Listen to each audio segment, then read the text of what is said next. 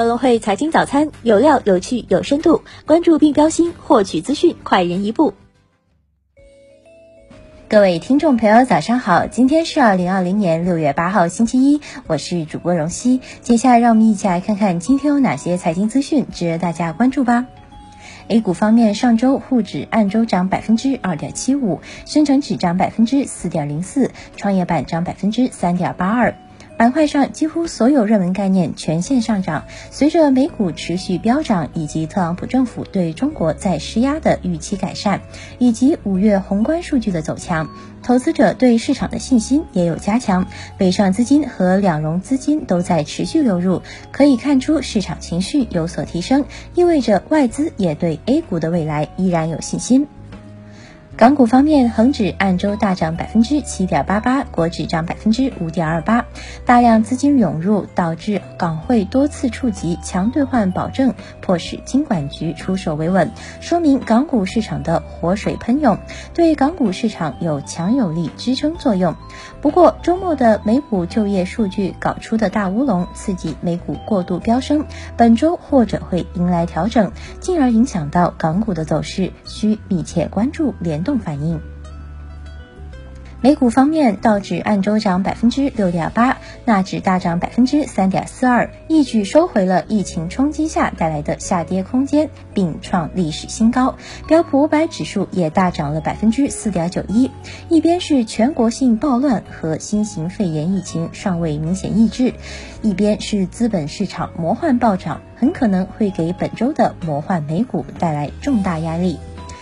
中概股方面，上周五多数明星股普遍大涨，最疯狂的瑞幸咖啡按周飙涨了百分之一百五十五，未来涨逾四成，阿里巴巴按周涨百分之五点八六，拼多多周涨百分之四点二三，京东周涨百分之八点六七，网易周涨百分之十一，好未来周涨百分之十六。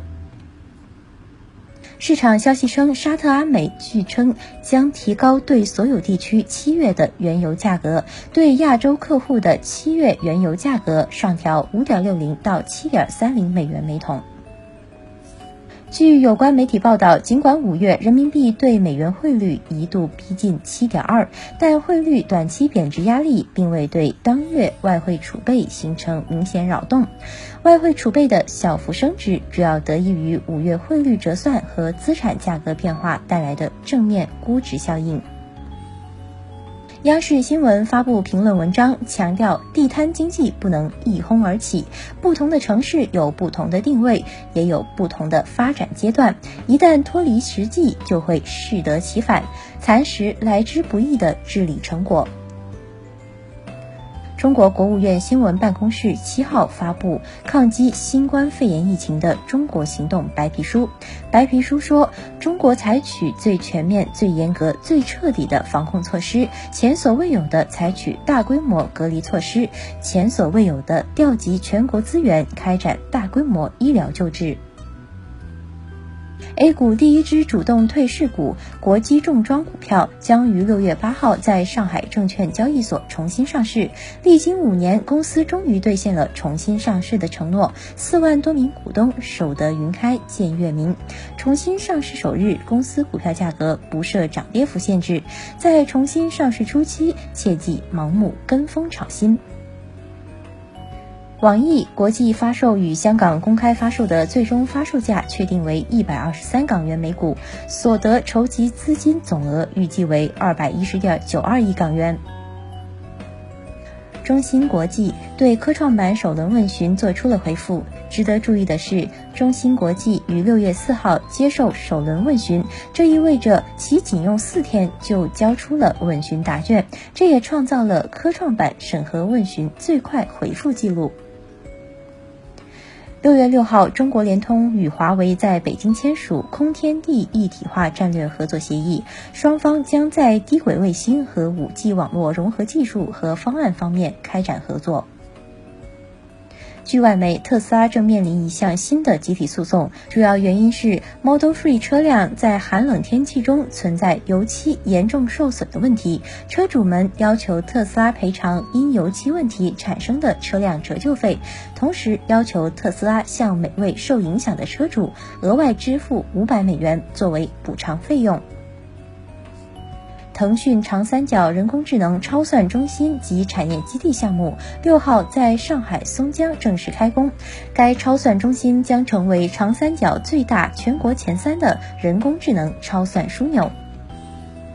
再关注一下市场方面的消息。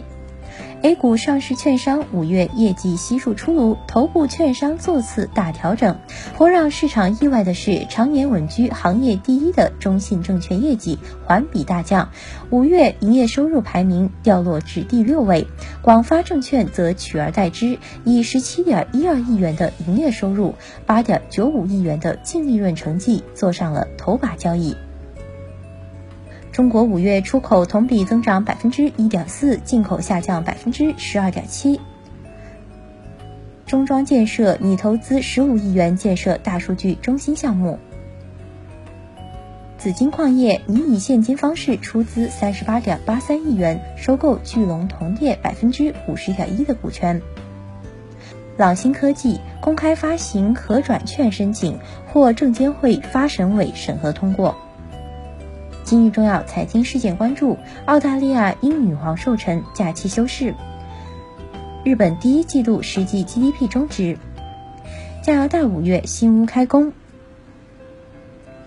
以上就是今天节目的主要内容。更多深度专业的财经资讯，您可搜索并下载“更会手机 APP 查看。感谢您的收听，我们明天不见不散。